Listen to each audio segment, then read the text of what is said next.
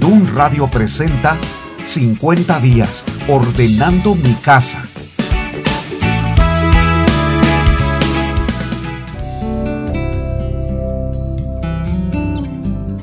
¿Qué tal? Soy Constantino Varas de Valdés. Te saludo con mucho gusto en esta emisora Dun Radio que se ha fortalecido día a día para llegar a más internautas. Eres uno de ellos. Agradezco a Dios por la vida de nuestro director Gerson, quien se ha preocupado y ocupado en que esta plataforma digital sea un recurso oportuno para ayudar a todos aquellos que necesitan un consejo, ya sabes que nosotros no dejamos de ser audibles. Por lo tanto, los mensajes que aquí escuchas, como también la música, estoy seguro que van directo a tu alma, porque los principios que presentamos tienen esa finalidad, que no solamente sea algo ameno, dinámico, que nos guste, sobre todo que llegue a nuestra vida espiritual para tomar decisiones relevantes que nos conduzcan a una vida más saludable. Ya sabes que el programa que yo conduzco, 50 días ordenando mi casa, se ha propuesto compartir aquellos principios que necesita cada hogar especialmente cuando una familia entra en una crisis y ésta se vuelve crónica en donde aparentemente no hay salida ¿Cuántas veces nos hemos encontrado en una situación que nos inquieta, nos afana, nos molesta, nos deprime y como se dice en el argot boxístico, nos lleva a tirar la toalla? Por eso en este programa permíteme el día de hoy compartirte algunos recursos que te pueden ayudar cuando el matrimonio se derrumba, porque ese es el tema y quiero que, sepas que cuando hablamos de que un matrimonio se derrumba, estamos considerando que todos somos vulnerables. No existe una sola pareja, un solo matrimonio que diga, eso a mí no me ha pasado y no me va a pasar. Por supuesto, bueno, si tienes esa seguridad, te felicito porque tienes bien planteada tu meta, que tu matrimonio es para toda la vida y si además Estás invirtiendo tiempo, calidad de recursos como el cariño, la atención, la comprensión, la comunicación y todos esos factores que le permiten a un matrimonio no solamente ser sólido, sino resistir cualquier tormenta. Entonces, tienes razón, mi matrimonio está firme, está sólido. Pero también debemos reconocer, vivimos en un mundo injusto, imperfecto, que día a día naufraga en corrientes extrañas en donde la familia está en peligro, o el matrimonio también, sobre todo porque es el núcleo de la familia. Entonces, hablemos de qué hacer cuando un matrimonio se derrumba. ¿Recuerdas la noticia tan comentada cuando ocurrió el sismo en gran parte de la Ciudad de México el 19 de septiembre de 2018, pero especialmente a muchos de los edificios que les afectó, hubo uno de ellos que fue noticia nacional e internacional, el derrumbe del colegio Enrique Repsamen. A esa escuela asistían más de 300 alumnos en la zona sur de la Ciudad de México. Debido al colapso del edificio, murieron 18 niños y 7 empleados del colegio. Desde el primer momento comenzó la búsqueda de responsables por negligencia y todo apuntó a que la directora de la escuela, Mónica García Villegas, fuera declarada culpable. El inmueble que se derrumbó no era de aulas, sino de la sección administrativa.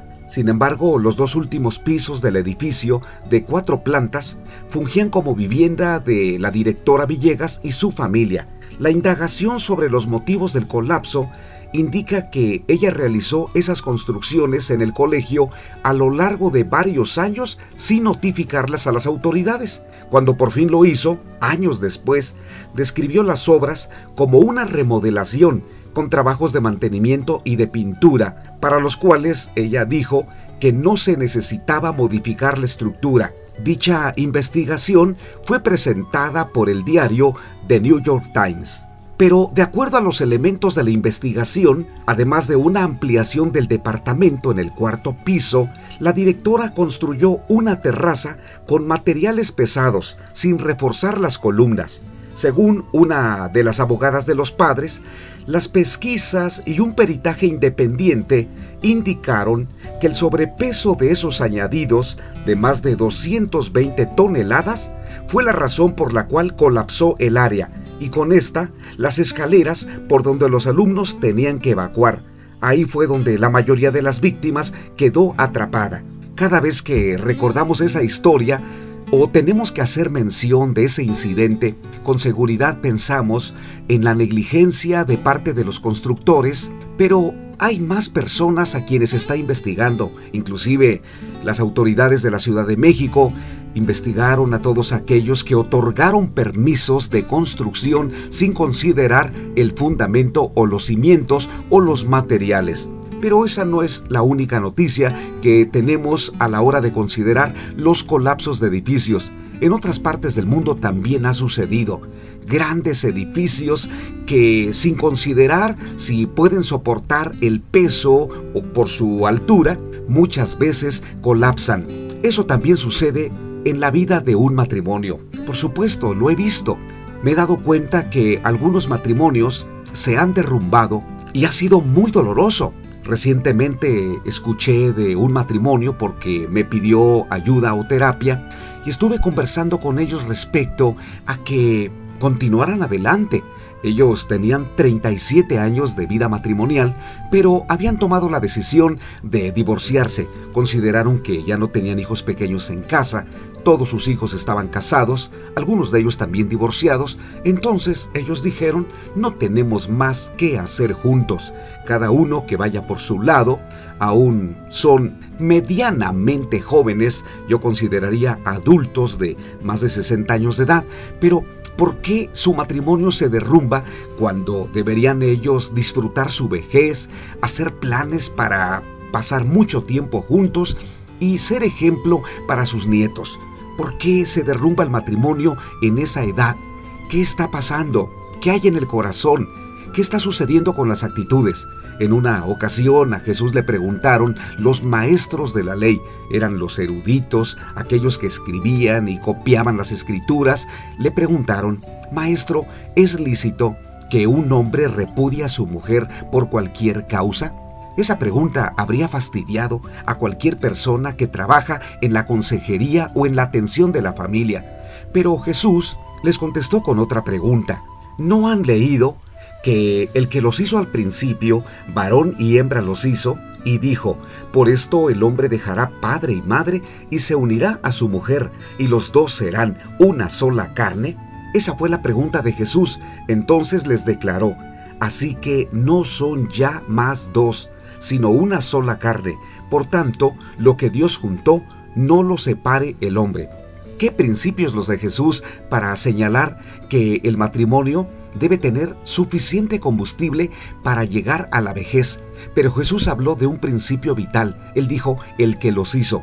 Quiere decir que el matrimonio no depende de nuestros esfuerzos, sino de Dios, porque Él lo creó entonces, cuando nos casamos, Dios nos entrega o Dios pone en nuestras manos una de las responsabilidades más grandes en esta vida, porque nos colocamos frente a una persona a la que amamos para decirle, voy a estar contigo el resto de mis días y vamos a construir nuestros sueños, vamos a desarrollar una familia que sea feliz, pero que además construyamos nuevas generaciones que luchen contra todo aquello que se oponga a la familia saludable. Eso se escucha, probablemente tú dirías, se escucha eso bastante romántico e idealista, pero no es así, Constantino. Bueno, quiero aclararte que aquellos maestros de la ley le volvieron a preguntar a Jesús, ¿por qué pues mandó Moisés dar carta de divorcio y repudiarla? Y otra vez Jesús le respondió, pero ahora ya no con una pregunta, sino que fue al clavo, fue al corazón y les dijo, por la dureza de su corazón, Moisés les permitió repudiar a sus mujeres, mas al principio no fue así.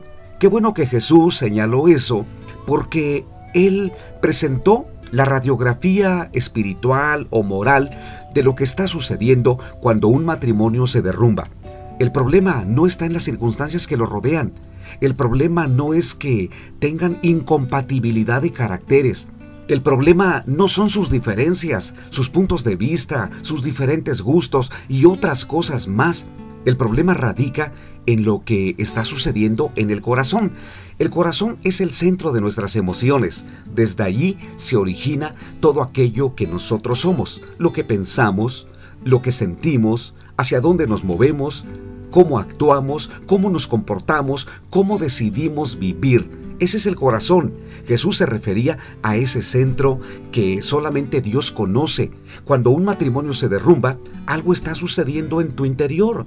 No simplemente estás manifestando, me quiero separar, ya no quiero estar con mi pareja. Hay algo más que eso en tu interior, en donde muy pocas personas tienen acceso allí, probablemente una o dos como alguien de tu familia, o tal vez la misma persona con la que te casaste, pero cuando nos enojamos le cerramos el corazón. Así que quien tiene acceso allí, te lo puedo decir con toda seguridad, es el que te creó, es Dios, Él sabe lo que está pasando contigo. Entonces, ¿qué hacer cuando el matrimonio se derrumba? Creo que lo primero que tenemos que considerar es regresar al diseño original. Eh, sé que estás viviendo una desilusión y es tan frustrante porque tus sueños se están haciendo añicos, se está destruyendo algo que tú deseabas, que anhelabas. Probablemente si eres muy sentimental eh, y melancólico, seguro que estás llorando porque te inquietas, te molestas, te preocupas, probablemente has sentido culpa contigo mismo o con la otra persona. Pero no puedes quedarte en una condición de aflicción o de amargura. Necesitas mirar desde otro punto de vista lo que necesitas hacer. Y en este programa es lo que pretendo, que abramos la ventana para mirar la esperanza que Jesús nos da.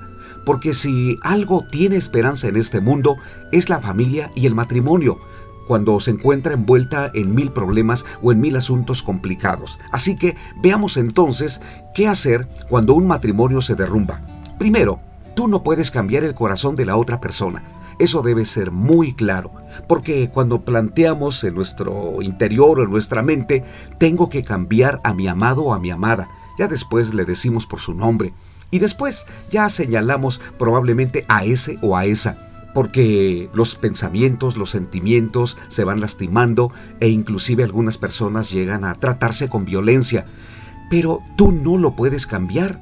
Jesucristo en alguna ocasión dijo, ¿por qué miras la paja que está en el ojo de tu hermano o de tu hermana y no miras la viga que está en el ojo tuyo?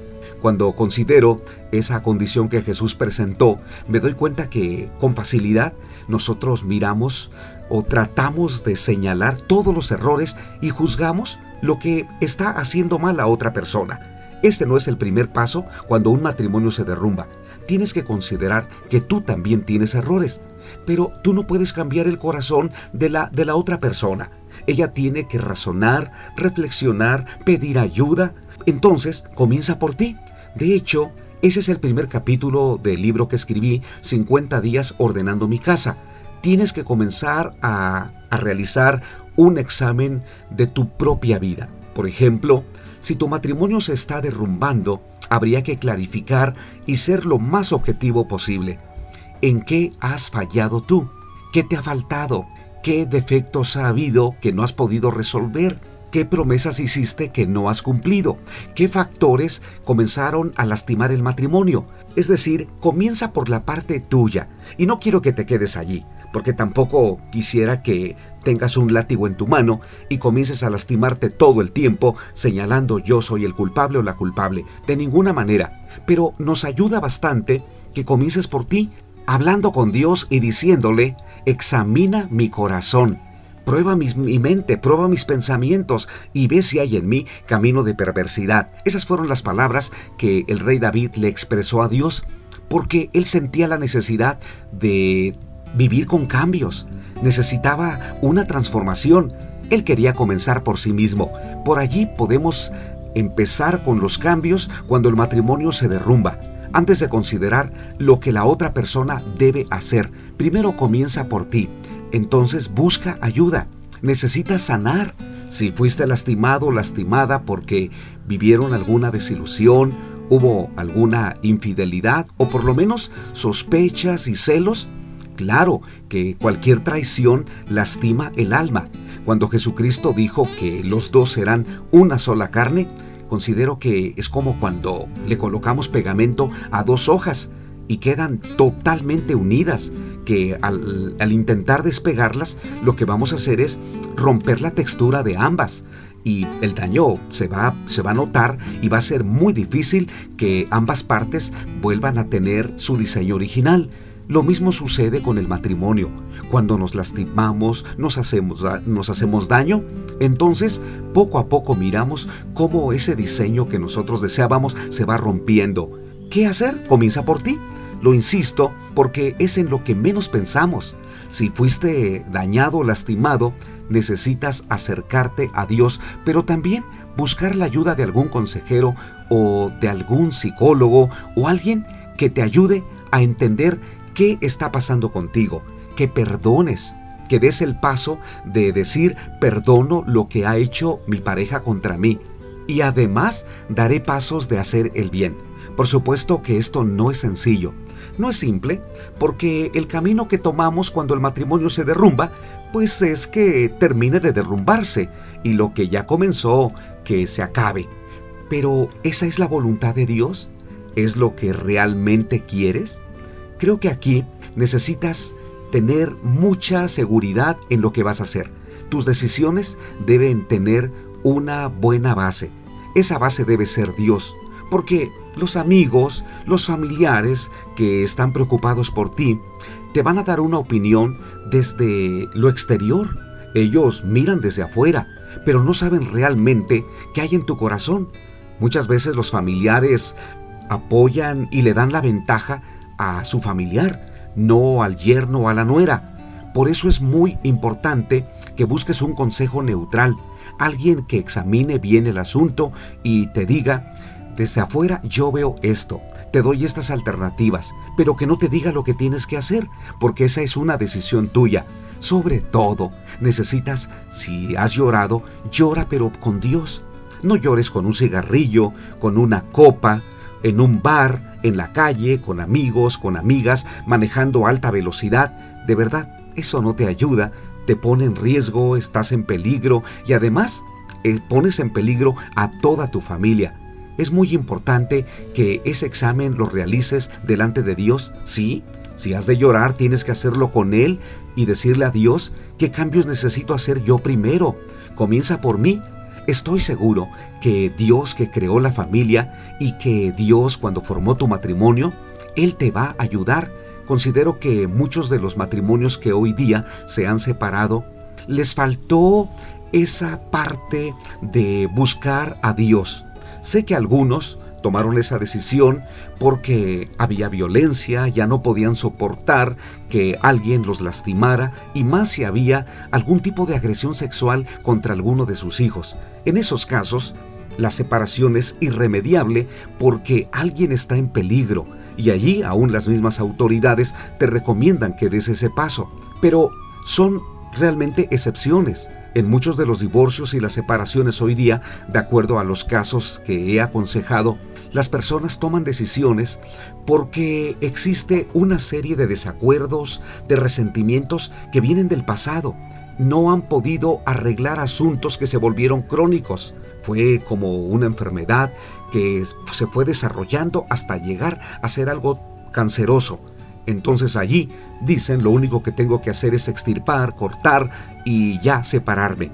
Pero si estás comenzando tu matrimonio, tienes uno o dos años de casado o de casada, estás en buen tiempo que proyectes tu matrimonio a una distancia larga. Para eso, no simplemente debes vivir con la idea hasta que la muerte nos separe. Necesitas colocarle abono a tu relación, ponerle fertilizante y además cortar aquellas plagas que comienzan a ensuciar o a dañar a ustedes dos. Tienen ustedes que mejorar la comunicación. Necesitas compartir tus sentimientos y decirle a tu pareja lo que sientes, lo que te pasa, lo que te molesta, y tal vez tú digas, es que ya no hablamos, a él ya no le interesa, ella ya rompió la relación, ya no hablamos, ya no nos saludamos, nuestro matrimonio ya se derrumbó. En esa situación hay esperanza. Otra vez, tienes que comenzar por ti. necesitas abrir tu corazón, porque probablemente se ha endurecido, no porque tú fuiste el que lastimó o el que dañó, sino porque te lastimaron. El corazón se endurece de tal manera que dejamos de amar, dejamos de ser pacientes, tolerantes, amigables, y cuando un corazón se endurece, somos inflexibles, duros, ásperos, indiferentes y maltratamos a la otra persona. Así en algún momento hayamos sido tan dulces, amigables, generosos, las cosas cambian. Cuando el corazón endurece, no endurece simplemente porque tú seas una mala persona. El asunto es que la Biblia dice que cuando nos enojamos le damos lugar al diablo. Sé que algunas personas podrían decir, Constantino, por favor no metas al diablo en esto, pero es que es la verdad. No estoy diciendo que el diablo tenga la culpa y a él lo vamos a colocar en un lugar en donde vamos a decir es la culpa del diablo. Pero sí, la Biblia menciona que Él es el que causa muchas veces que esos pequeños sentimientos lleguen a convertirse en un odio que termina en violencia y en una separación. Por eso, cuando tú buscas a Dios y le dices, Dios eterno, ¿qué debo cambiar yo? ¿En qué estoy mal yo? Entonces, puedes leer la Biblia. Te recomiendo que comiences a leer el libro de Proverbios también el libro de los Salmos, porque te van a ayudar a comprender qué es lo que Dios tiene para ti, cómo puedes sanar tu corazón. Porque cuando estamos con un corazón endurecido, no solamente dejamos de amar, sino que comenzamos a aborrecer. Entra en nosotros una actitud de ira, de molestia. Es posible que algunos compañeros de trabajo o algún familiar te pregunte, ¿te está pasando algo? Porque noto que te has vuelto más iracundo o iracunda. Por supuesto, está sucediendo algo. Las cosas no están bien en tu matrimonio, se está derrumbando. Por eso te encuentras en una condición en donde no sabes qué hacer. Estás buscando una salida. En, los próximos programas hablaré del el peligro de buscar a un amigo o una amiga con un acercamiento mucho más íntimo para tratar de encontrar consuelo porque tu matrimonio se derrumba. He aconsejado a las personas que están viviendo un colapso matrimonial sean cuidadosos de no enamorarse de otra persona, porque es muy fácil, ¿no? La persona que prometió amarme no lo hizo y yo tengo amigos y amigas que me tratan bien, entonces, ¿por qué voy a cerrarme a que otros me ayuden o me traten bien? Pero debe ser cuidadoso, porque sin duda lo que puede facilitar el derrumbe de tu matrimonio es que aparezca otra persona, que le des lugar a alguien más, alguien que en lugar de confrontar lo que está pasando y que te diga que necesitas hacer cambios, te conduzca a alejarte más de tu ser amado, de tu cónyuge. Por eso tienes que comenzar por ti y decirle al Señor qué necesito cambiar en mí. Y Dios lo puede hacer. Pero hay algo más. Te dije que el enfoque no debe estar simplemente en que tú y tú y tú. La otra persona necesita hacer cambios. ¿Cómo influenciarla? Ese es un asunto muy difícil porque tú no puedes cambiar su corazón. Dios lo puede hacer, pero tú puedes influenciarla. Tú puedes buscarla, porque esa persona que te maltrata o que se ha vuelto indiferente o que probablemente hoy, eh, aunque lo niegue, está buscando la amistad con otra persona, necesita ayuda. Hay una serie de expectativas que él no ha visto cumplidas en su matrimonio. Está viviendo también una desilusión. Por lo tanto, también está lastimada y necesita ayuda. Estoy seguro que en un problema matrimonial no siempre los dos tienen la motivación de buscar ayuda. A veces ninguno. Pero cuando uno de los dos se atreve a buscar ayuda, ha comenzado una buena etapa para la vida matrimonial porque a partir de allí vas a influenciar a la otra persona. Puedes orar por ella. Esa es la mejor manera de generar influencia. ¿Y qué pasa si la persona se quiere ir? Allí ya no puedes hacer nada porque no puedes cambiar su corazón. Te va a doler, por supuesto, pero dejarlo ir, vas a tener que dejarlo ir porque esa es la decisión de esa persona. Te va a doler, por supuesto, pero Dios te va a consolar. Allí es donde necesitas desarrollar la fe en Dios, porque Él conoce tu corazón y te va a dar paz, te va a dar fortaleza y además sabiduría para dirigir a tus niños, para enfrentarte a una situación que es sumamente dolorosa y cruel, pero el Señor te va a enseñar a perdonar, porque esa parte también va a ser muy importante desarrollar. Pero si la otra persona también quiere luchar por ti y está dispuesta a que juntos se den una nueva oportunidad, entonces pidan ayuda. Los problemas en el matrimonio cuando se está derrumbando se necesita ingeniería especializada. Esa es la de Dios usando algún psicólogo o algún consejero que puede ser útil para ustedes dos.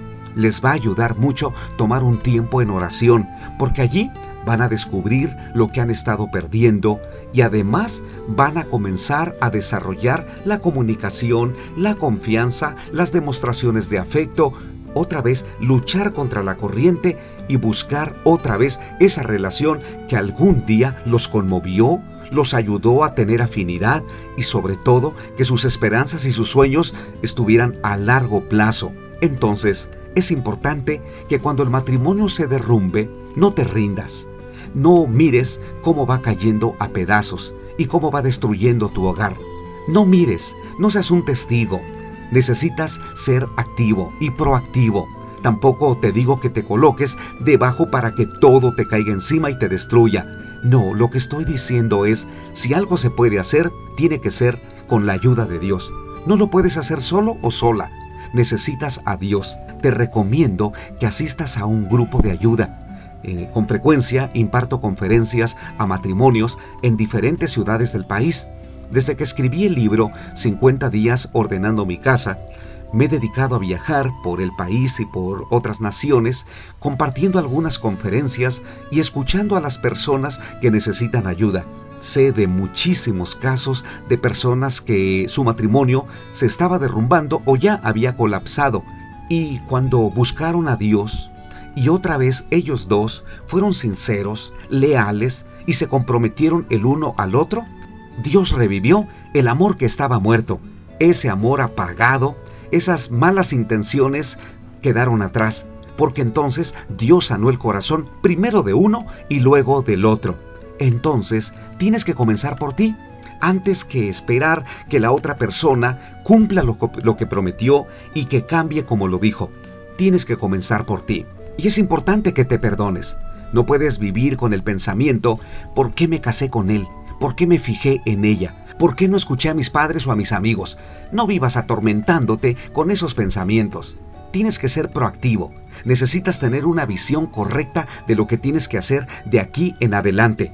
Entonces desarrolla pensamientos correctos, nuevos, diferentes. Pensamientos en donde señales, voy a luchar por mi matrimonio. No tuvimos buenas bases. Nos casamos de una forma tan repentina o tal vez yo fallé, me equivoqué, he cometido errores. Entonces, ¿qué debo hacer?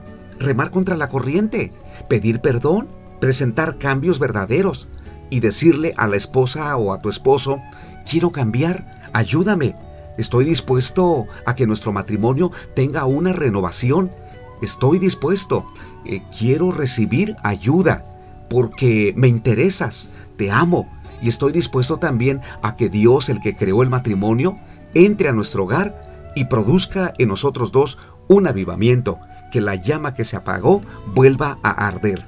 Y quiero decirte esto, no estoy hablando de cosas idealistas, de cosas realistas, porque las parejas que han sido ayudadas han encontrado en Dios no solamente la solución para que esos problemas se resuelvan de manera momentánea, creo que no, porque esa es la gran desconfianza que muchos tienen. Es que los problemas se resuelven solo en el momento, pero más tarde caemos en lo mismo. Creo que allí lo que está haciendo falta es trabajar no solo con las intenciones, sino también con propósitos claros y que ambos reciban ayuda, pero no una sola vez.